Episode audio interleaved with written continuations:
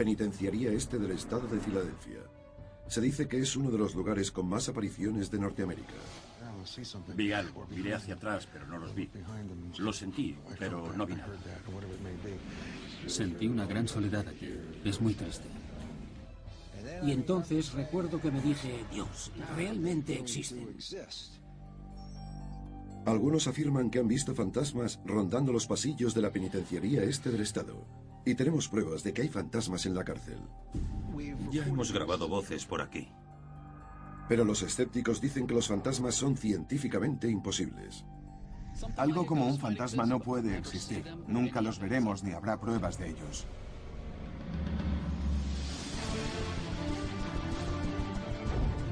Ahí es donde retomamos la pista. ¿Puede la ciencia explicar las experiencias terroríficas de las que ha informado la penitenciaría este del estado? Me gustaría volver a ese pasillo y ver lo que hay. En una investigación sin precedentes, la física, la ingeniería y la tecnología analizarán los avistamientos de fantasmas para revelar lo que es ciencia Si algo sucede en esta noche, vamos a encontrarlo. y lo que es ciencia ficción. Para mí, las experiencias que esta noche hemos tenido con los fantasmas nos dicen más sobre los vivos que sobre los muertos.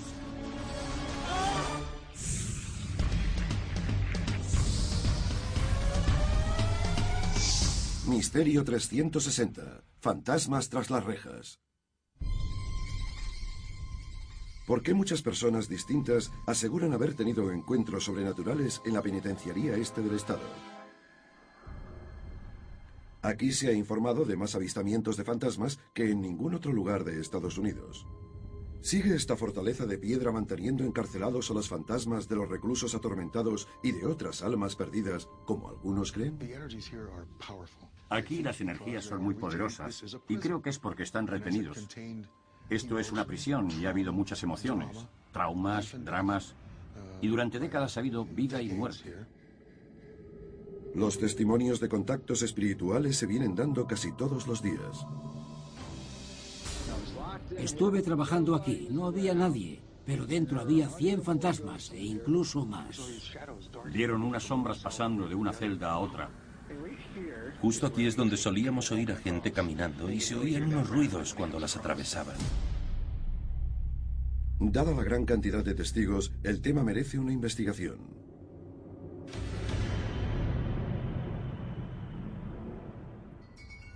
Hoy día, la penitenciaría este del estado se encuentra vacía y en ruinas, cerrada desde hace más de tres décadas.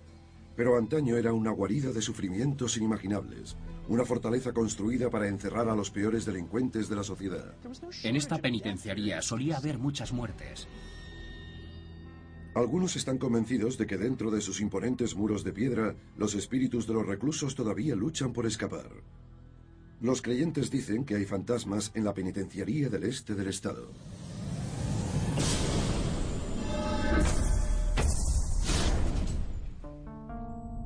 Creo que la energía no puede escapar de aquí, como tampoco podían escapar los presos. Por lo tanto, se ha convertido en una cápsula de actividad fantasmal.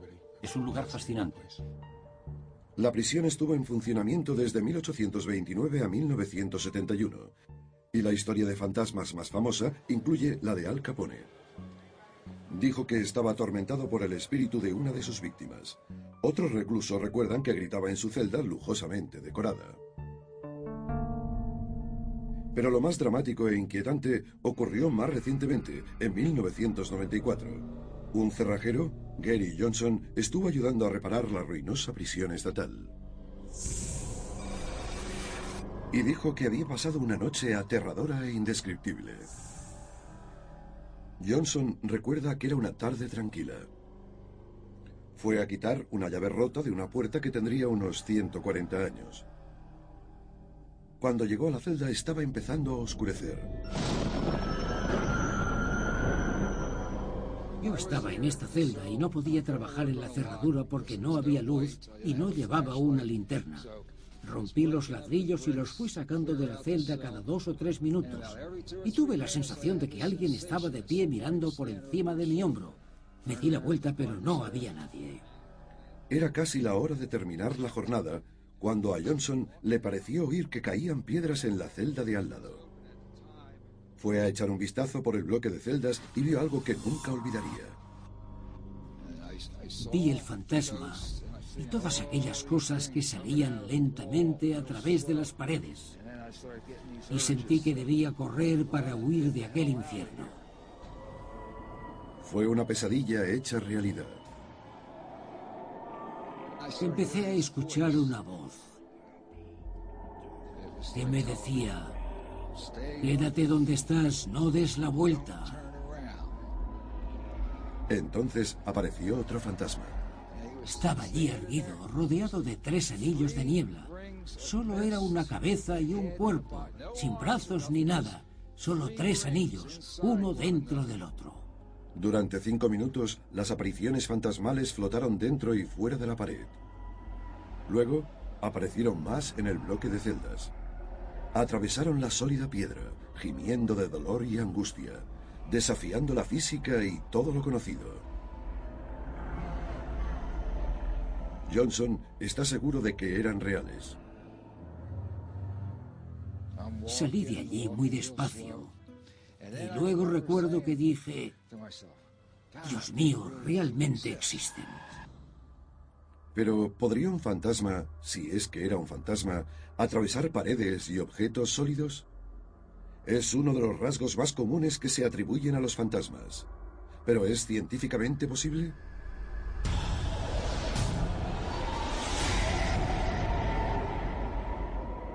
¿Y qué hay de los informes de personas que dicen que han visto, fotografiado, oído y sentido la presencia de fantasmas?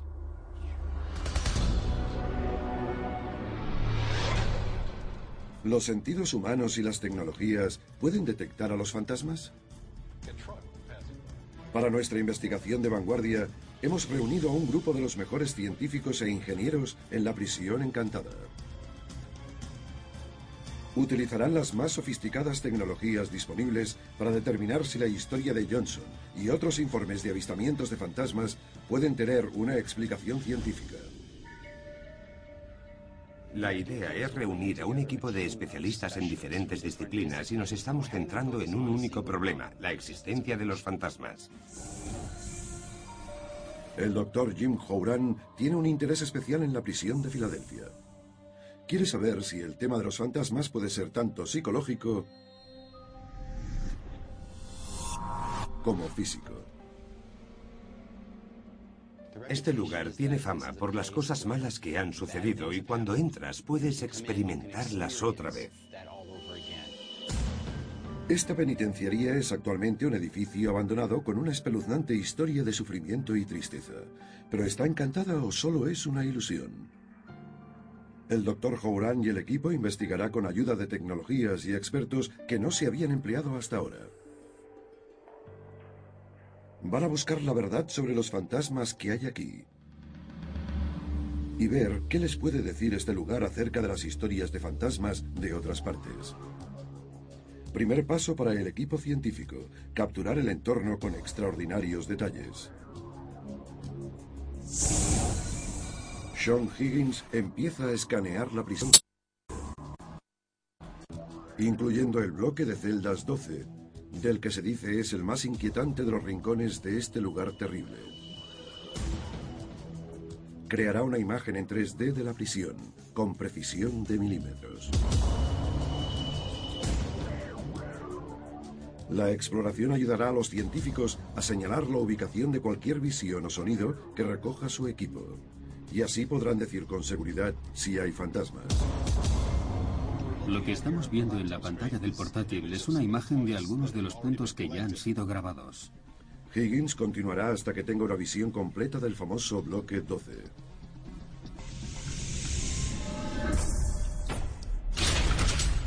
Este barrido detallado ayudará a los científicos a detectar y localizar cualquier ruido fantasmal, subidas de temperatura u otras de las llamadas firmas fantasmas. También hay otras personas que pueden darles pistas para explicar los informes de los testigos, como las que les da Charles Adams, que guía a los visitantes a través de esta espeluznante prisión en busca de fantasmas.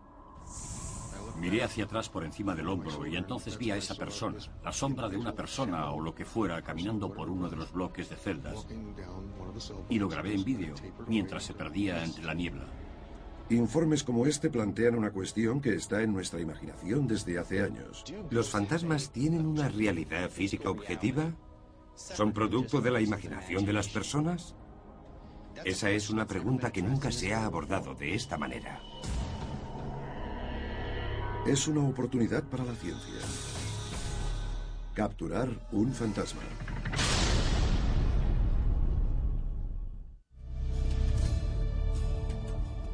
En el siglo y medio que estuvo abierta la penitenciaría del Este, aquí hubo unos 75.000 reclusos cumpliendo condena, y durante los primeros 80 años la mayoría en régimen de aislamiento.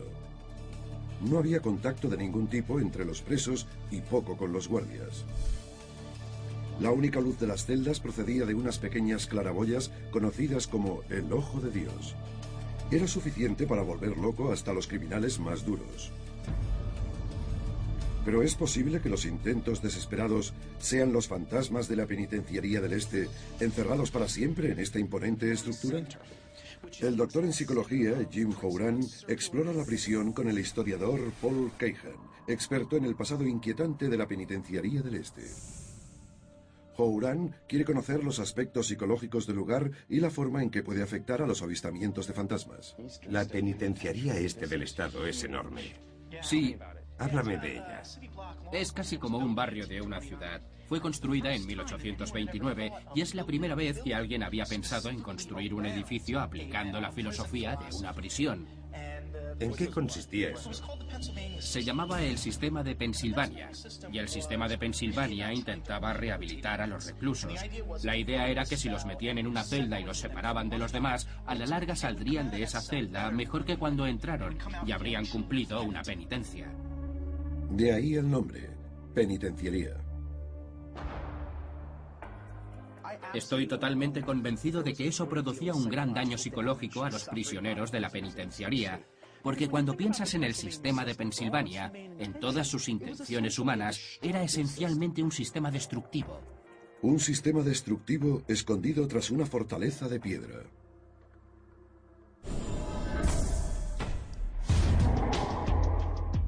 La penitenciaría del Este fue diseñada en torno a un eje central, como los radios de una rueda. Un total de 15 bloques de celdas que están interconectados y en el interior un laberinto de celdas y pasillos. El bloque 15 contiene las celdas del corredor de la muerte, donde muchas almas, torturadas durante horas, esperaban la muerte.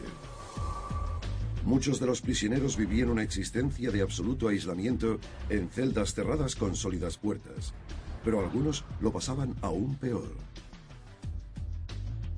Junto al corredor de la muerte están las celdas de confinamiento subterráneo. Un calabozo tan solitario que podía volver locos a los hombres. El infierno en la tierra. Con un conocimiento de la oscura historia de la prisión, la investigación puede volver a estudiar los datos, los resultados de los barridos en 3D. Esto es una toma aérea a partir de la cual hemos creado todos los datos puntuales en tres dimensiones. Estamos empezando a entrar en el pabellón y justo detrás, a través de la ventana, se puede ver incluso el detalle del radiador que está bajo la ventana. Y ahora bajamos a lo largo de cada lado del pabellón. El escaneado de datos ayudará al equipo científico a ver la diferencia entre la realidad y la cultura popular. Mira esto. Enciendes el televisor y hay programas de cazafantasmas por todas partes. Ahora estamos entrando en el cuarto del ataúd. Asustados estudiantes universitarios van con cámaras y sensores a un lugar encantado. Chicos, aquí hace mucho frío. Y siempre parece que consiguen evidencias de algo paranormal. El medidor de campos magnéticos está subiendo. Pero, ¿es tan fácil encontrar fantasmas? Dave Giuliano no es un miembro de nuestro equipo científico, pero es un investigador paranormal, lo que muchos llaman un cazador de fantasmas. Ha informado de numerosos avistamientos de fantasmas en la penitenciaría del Este, por lo que el equipo está interesado en escuchar sus relatos y en verlo trabajar. De hecho, ahora está cazando fantasmas. Estamos escaneando diferentes áreas para ver si podemos conseguir alguna lectura anómala. Él y su equipo recorren el pabellón 12. En ningún lugar de la prisión hay más avistamientos de fantasmas que aquí. Mide el resto del espacio. Los utensilios para el negocio de la caza de fantasmas son un medidor de campos electromagnéticos, cámaras infrarrojas, sensores de temperatura y grabadoras de audio. Vamos a entrar y salir de algunas de las células para medir la actividad con nuestros aparatos. En su mayoría son artículos de consumo, pero Giuliano asegura que son lo bastante sensibles como para hacer fotos e incluso grabaciones de audio y de fantasmas. El objetivo es conseguir evidencias físicas de los espíritus. Utilizando una cámara digital, hemos captado por lo menos cuatro apariciones de cuerpo entero. ¿Se refiere a una forma humana real? Una forma humana real y no se puede negar que hay algo en la puerta que antes no estaba o en el extremo de la sala donde antes no había nada. Las cámaras de visión nocturna muestran imágenes en una luz verde monocromática. Es por eso por lo que tantos supuestos vídeos de fantasmas parecen salidos de una película de terror. Pero además de los programas de terror de la televisión, ¿puede la tecnología ayudar a encontrar a un fantasma?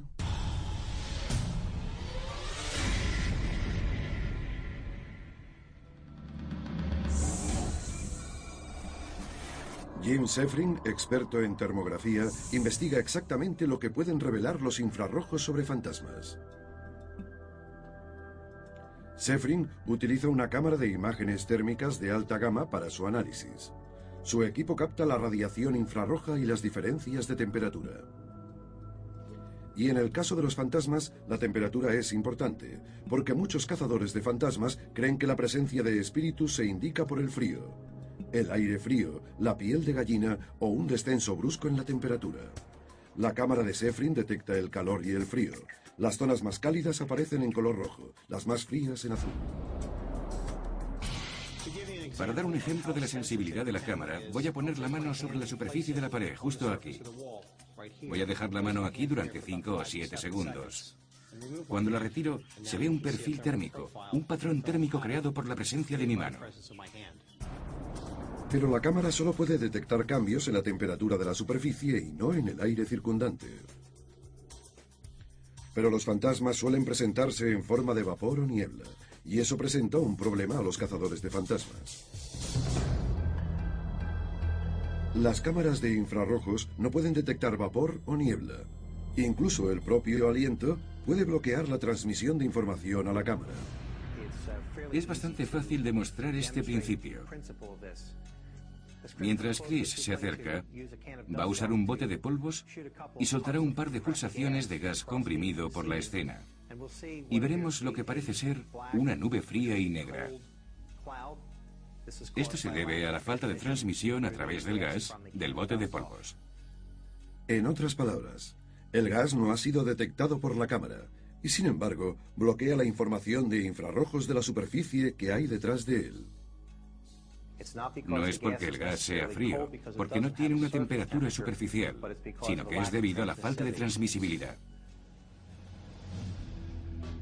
Cualquier cosa que impida la transmisibilidad, ya sea una nube de gas, una aparición o un fantasma si se quiere, podría causar un efecto similar. Pero la falta de una señal de infrarrojos no significa que haya encontrado un fantasma, solo que la señal ha sido bloqueada por algo. Entonces, ¿qué evidencia podría ser científicamente convincente? El cazador de fantasmas, Dave Giuliano, utiliza otros dispositivos diseñados para identificar los distintos tipos de energía, calor, luz y sonido, cualquier cosa que pueda evidenciar la presencia de fantasmas. Hemos traído aquí una variedad de detectores de campos electromagnéticos. Tenemos algunos analógicos, otros digitales, uno de alta gama. Este de aquí es el indicador MEL. El medidor MEL lee la energía electromagnética de un lugar. La energía electromagnética incluye la luz, el calor y la radiación. Por lo tanto, casi todo lo que nos rodea emite alguna forma de energía electromagnética que se registra en el medidor. Los cazadores de fantasmas buscan anomalías, como una fuerte lectura inusual que aparece de repente o se disipa. Ellos creen que una corriente electromagnética inexplicable podría indicar la presencia de un fantasma. Pero hay un problema con este tipo de tecnología.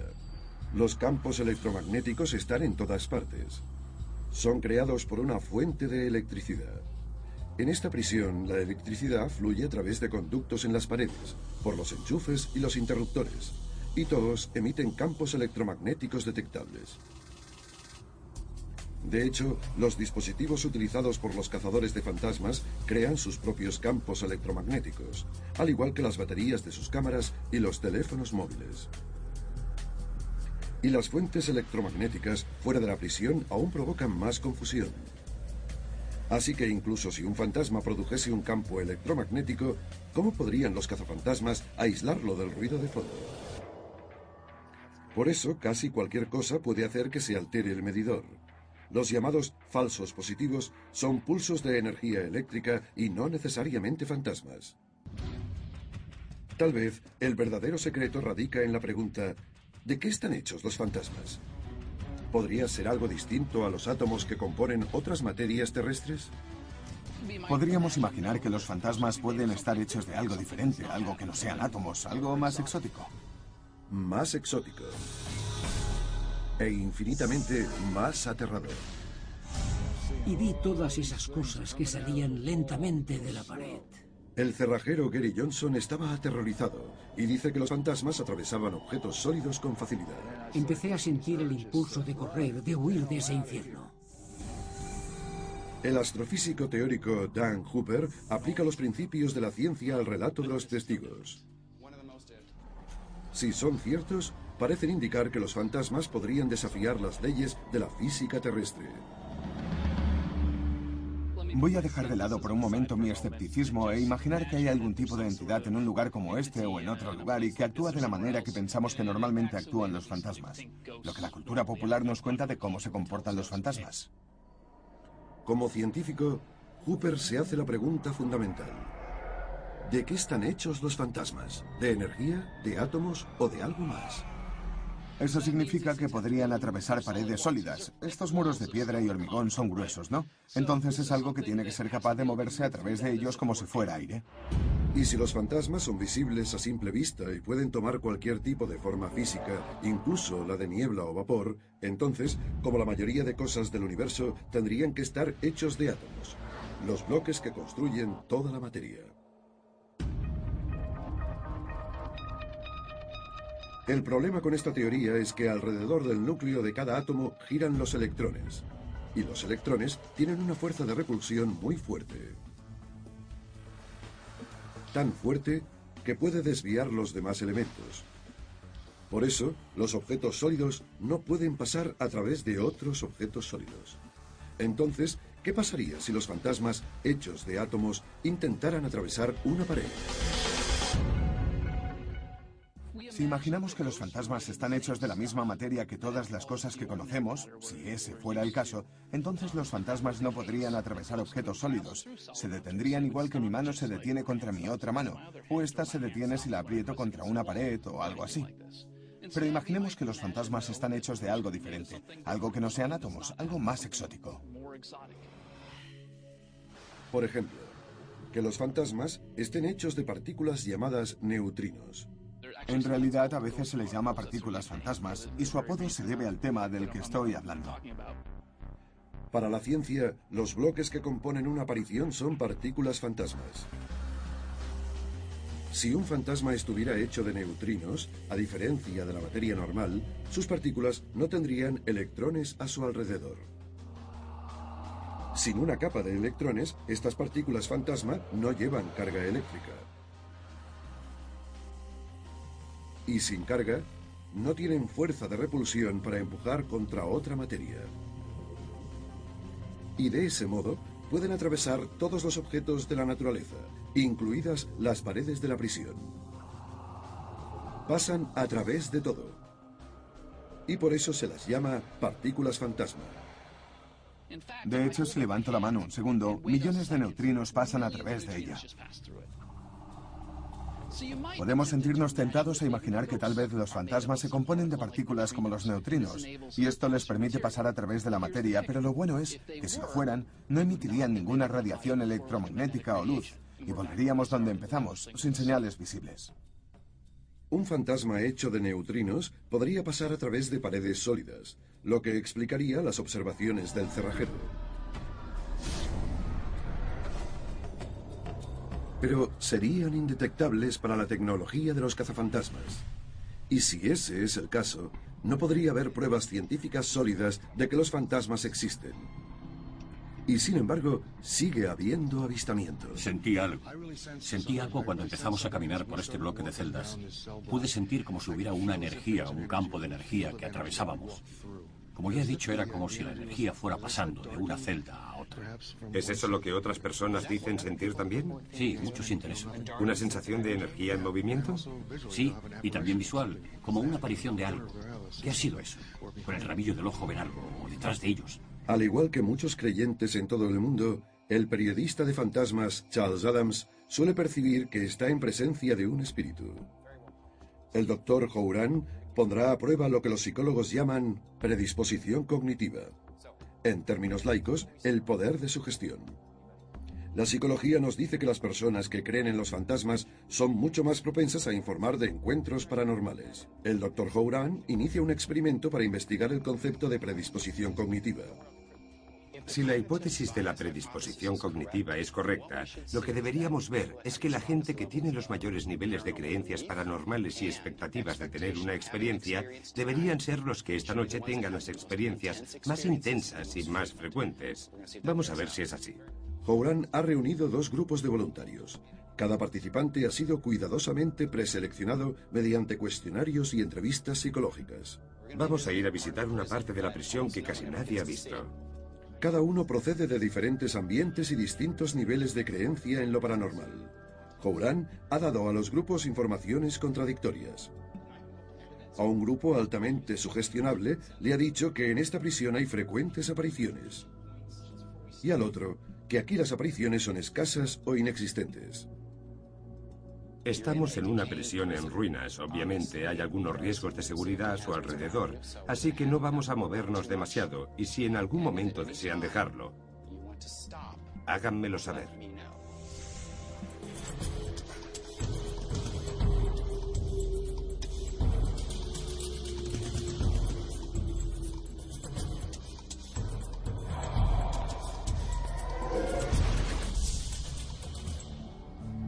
Una vez que los voluntarios han explorado su entorno, en primer lugar habla con el grupo al que dijo que las apariciones son frecuentes.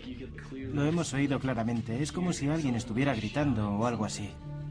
Yo estaba aquí y le he dicho, ¿oyes eso? Y él me ha dicho que sí. Venía de ahí. ¿Ambos han oído lo mismo? Los dos han oído exactamente lo mismo y al mismo tiempo. Houran habla con otro miembro del grupo de alta sugestión. Emma ha sentido una extraña sensación en el pabellón 14. Ha sido aquí. ¿En esta celda? Sí. Y cuando ha entrado aquí, ¿qué ha sucedido exactamente? Era... Era como si este lado estuviera mucho más oscuro. Me he sentido incómoda y no quería darle la espalda.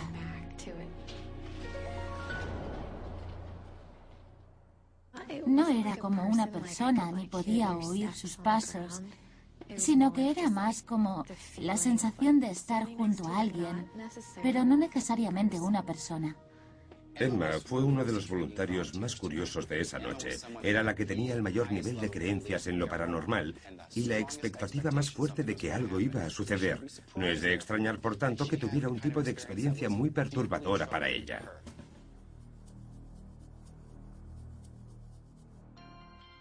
Los próximos controles de Houran son con el otro grupo, al que ha dicho que las apariciones son poco probables. Dígame, ¿no ha detectado nada hasta ahora?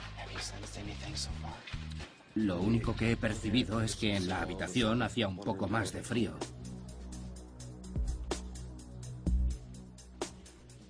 ¿Ha percibido algo? No, nada. Nada, vale. ¿Ha ocurrido algo que usted diría que está fuera de lo normal? No puedo decir nada que no me haya pasado antes, pero tenía todos los sentidos alerta y el corazón me latía mucho más deprisa y como una... ¿Siente la necesidad de salir de aquí? Bueno, ahora que están ustedes aquí no, pero si no hubiesen venido seguramente me habría ido enseguida. A lo largo de la noche de la investigación, las creencias influyen fuertemente en la percepción de los sujetos. El grupo al que se dijo que había fantasmas tenía sensaciones más aterradoras de una presencia inexplicable. Este es uno de los mayores retos para los análisis de los informes de los testigos presenciales. A veces, la percepción es real. En otras palabras, si la mente lo cree, el cuerpo reacciona como si fuera real.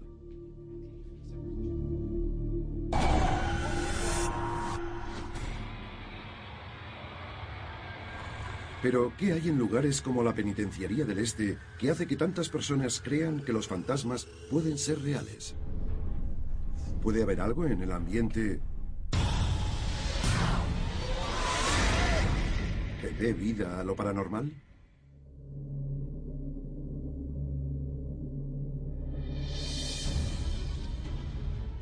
Un equipo de científicos ha empezado a montar su equipo para un gran experimento en la caza de fantasmas.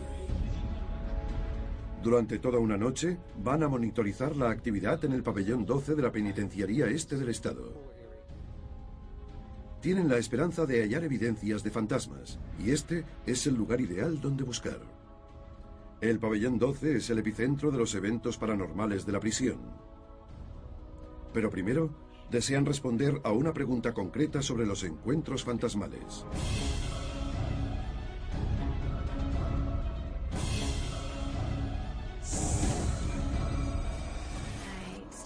Entré en esa celda y tropecé con algunas cosas. Y entonces es cuando sentí que algo pasaba a través de mí.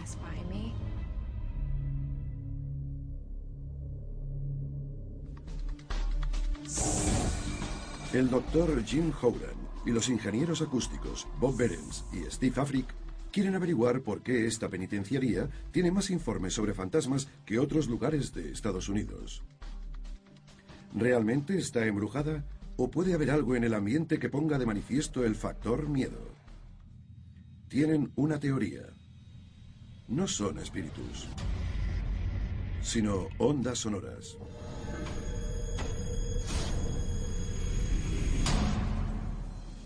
Los científicos probarán una hipótesis que sugiere que las bajas frecuencias, las ultrabajas o infrasonidos, pueden provocar una respuesta de miedo y que podrían explicar algunos avistamientos de fantasmas. Los infrasonidos son algo así como un zumbido que no podemos oír y bajo ciertas condiciones ambientales pueden dar a las personas la sensación de que están teniendo una sensación de hormigueo, una sensación de ser observado, una inquietud, temor y ansiedad, emociones negativas que las personas asocian a lugares como este, la tragedia, el remordimiento, algo que sucede con las experiencias con fantasmas. Los ingenieros han construido un dispositivo especial, un generador de ultrasonidos. Tiene un único objetivo, generar ondas de sonido de baja frecuencia. ¿Podrá además generar sensaciones fantasmales? El generador de infrasonidos se ha situado en el bloque 11. En el bloque 14 estará el control, donde no se emitirán infrasonidos. Les traeré a esta sala circular, a esta pequeña zona. Los voluntarios explorarán ambos bloques, y así el Dr. Houran podrá ver si las experiencias de los sujetos son diferentes. Espero que tengan algunas experiencias en ambos, pero las más dramáticas, las más frecuentes, deberían producirse en las celdas donde se emitan infrasonidos. Una vez más, los voluntarios han sido seleccionados por sus diferentes orígenes y diferentes grados de creencia en lo paranormal. ¿Están todos listos?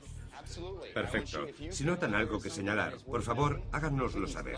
Vamos a empezar por allí. Veamos qué perciben.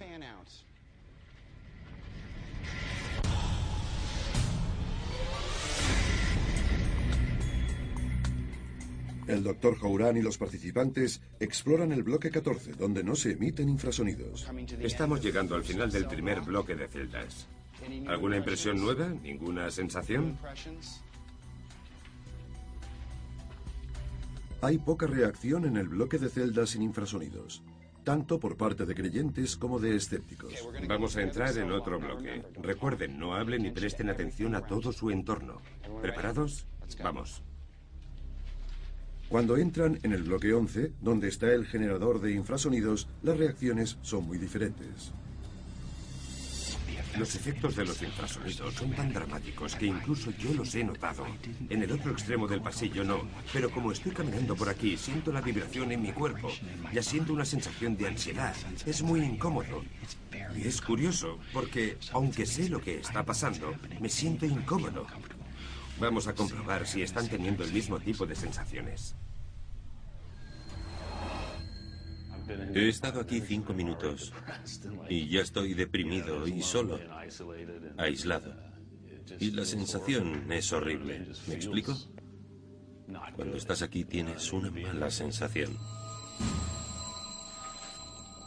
He ido hacia la parte posterior de la celda y allí lo he sentido mucho más fuerte que aquí. Y me he sentido un poco mareada. ¿Cuándo se ha sentido mareada? Iba caminando bien y de pronto pensé, ¿de dónde viene eso? Se siente más tenso y más pesado al fondo y cuando te acercas a la puerta se percibe un poco menos. ¿Cuáles son sus impresiones? Percibo tristeza y sombras por todos lados.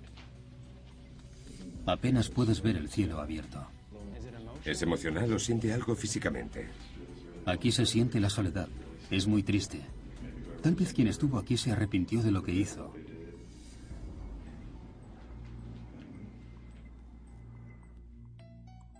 No debía ser fácil estar aquí. Pero, ¿cómo pueden tener tales efectos los infrasonidos?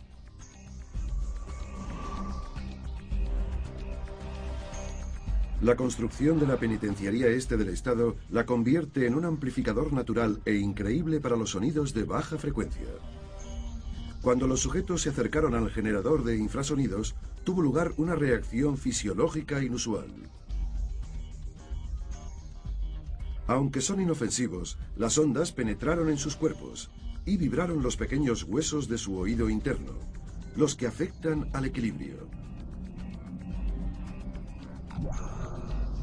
Y distorsionaron los sonidos.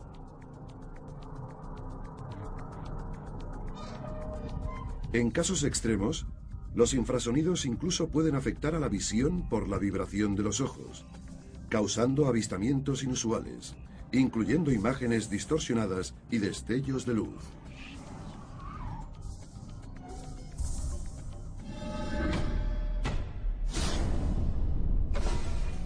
Los infrasonidos influyen claramente en las percepciones de los sujetos de la prueba, incluso a los escépticos. Se sienten intranquilos y asustados. Sorprenden y abren los ojos a los investigadores. Esta noche ha sido fantástica. Estoy sonriendo porque no estaba seguro de lo que íbamos a encontrar. Sé de informes anecdóticos sobre infrasonidos, pero no estaba realmente seguro de que pudieran dar una buena explicación en general y realmente me ha impresionado.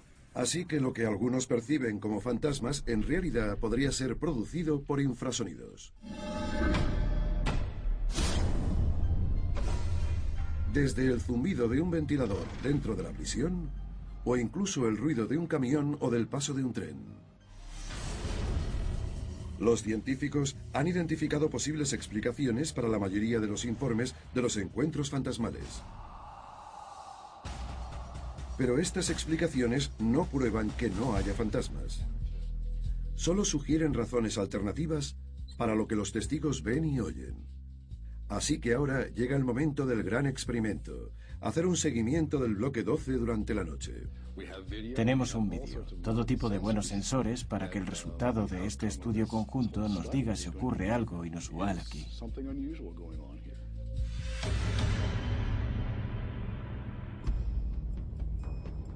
Han reunido una serie de aparatos de precisión con la esperanza de registrar una aparición.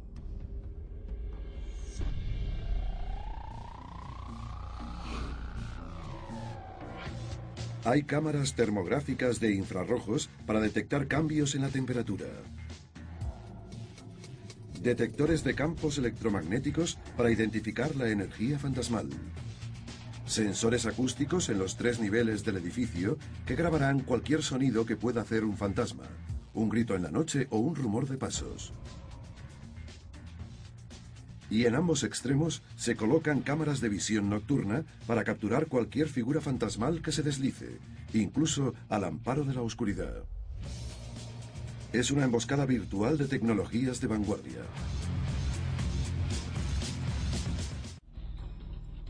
La penitenciaría este del Estado ha permanecido cerrada durante la noche. El supuestamente embrujado bloque 12 está lleno de sensores y detectores de alta tecnología.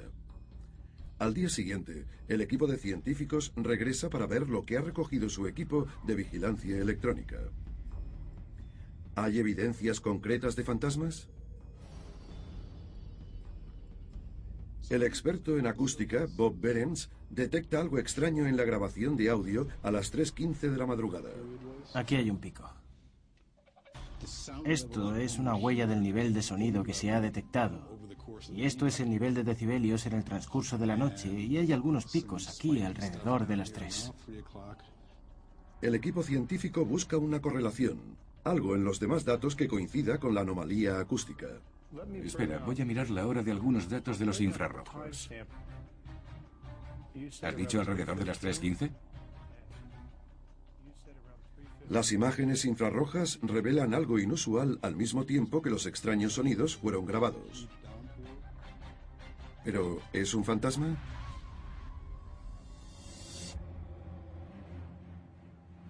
Justamente después de las 3 de la madrugada, los micrófonos recogieron un infrasonido en la cúspide de la audición humana.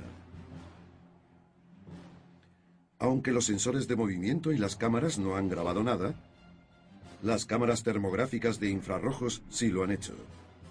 A lo largo de la claraboya aparece una imagen azul creciente. Una zona más fría que la piedra de los alrededores. ¿Podría ser esto un espíritu? Aquí hay una gran joroba que podría ser lluvia, y por mi experiencia creo que es un espectro de lluvia. La lluvia en el techo podría ser parecida. ¿Hay alguna otra prueba que hayáis visto? Bueno, tenemos un área en el interior de la zona de la claraboya que parece estar húmeda. Eso encaja bien con el hecho de que estamos viendo que se ha registrado algo que podríamos pensar que es el sonido de la lluvia que cae sobre el techo. A un testigo presencial le habría parecido un fantasma o un espíritu, algo sobrenatural. Sonidos misteriosos, una caída brusca de la temperatura, un resplandor azul espectral. Los datos indican que el culpable es algo natural. La lluvia que se filtraba por las rendijas de la claraboya han producido lecturas extrañas, dejando un rastro fantasmal azul en las cámaras térmicas.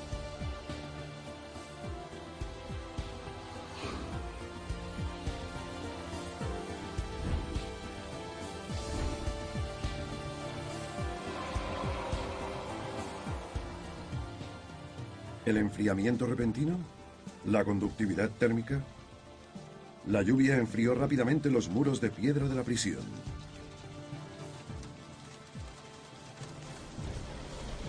La prisión y el clima crearon las condiciones ideales para la percepción de una aparición. Es posible que en ciertos ambientes, como el de la penitenciaría del este del estado, dadas las circunstancias adecuadas, el propio medio ambiente está produciendo estímulos físicos que inducen a esas experiencias, como los infrasonidos. Así que no es solo la imaginación de alguien, es el entorno físico que influye en las personas de forma que ni siquiera son conscientes. En otras palabras, las experiencias son muy reales para los que creen que han visto o percibido un fantasma.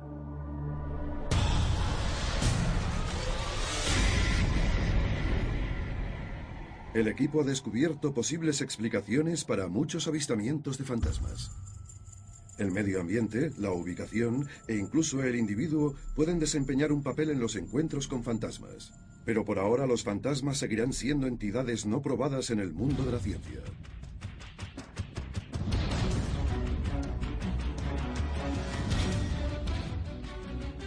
La conclusión es que hemos aprendido muchísimo de esta investigación. Los fantasmas son todavía un fenómeno sin explicar. No sabemos exactamente qué son en un sentido científico y tal vez nunca lo sepamos.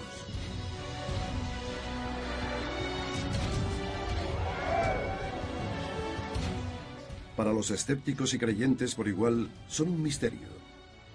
Imágenes y sonidos inexplicables. Y los científicos siguen buscando respuestas a cosas que de repente aparecen en la noche.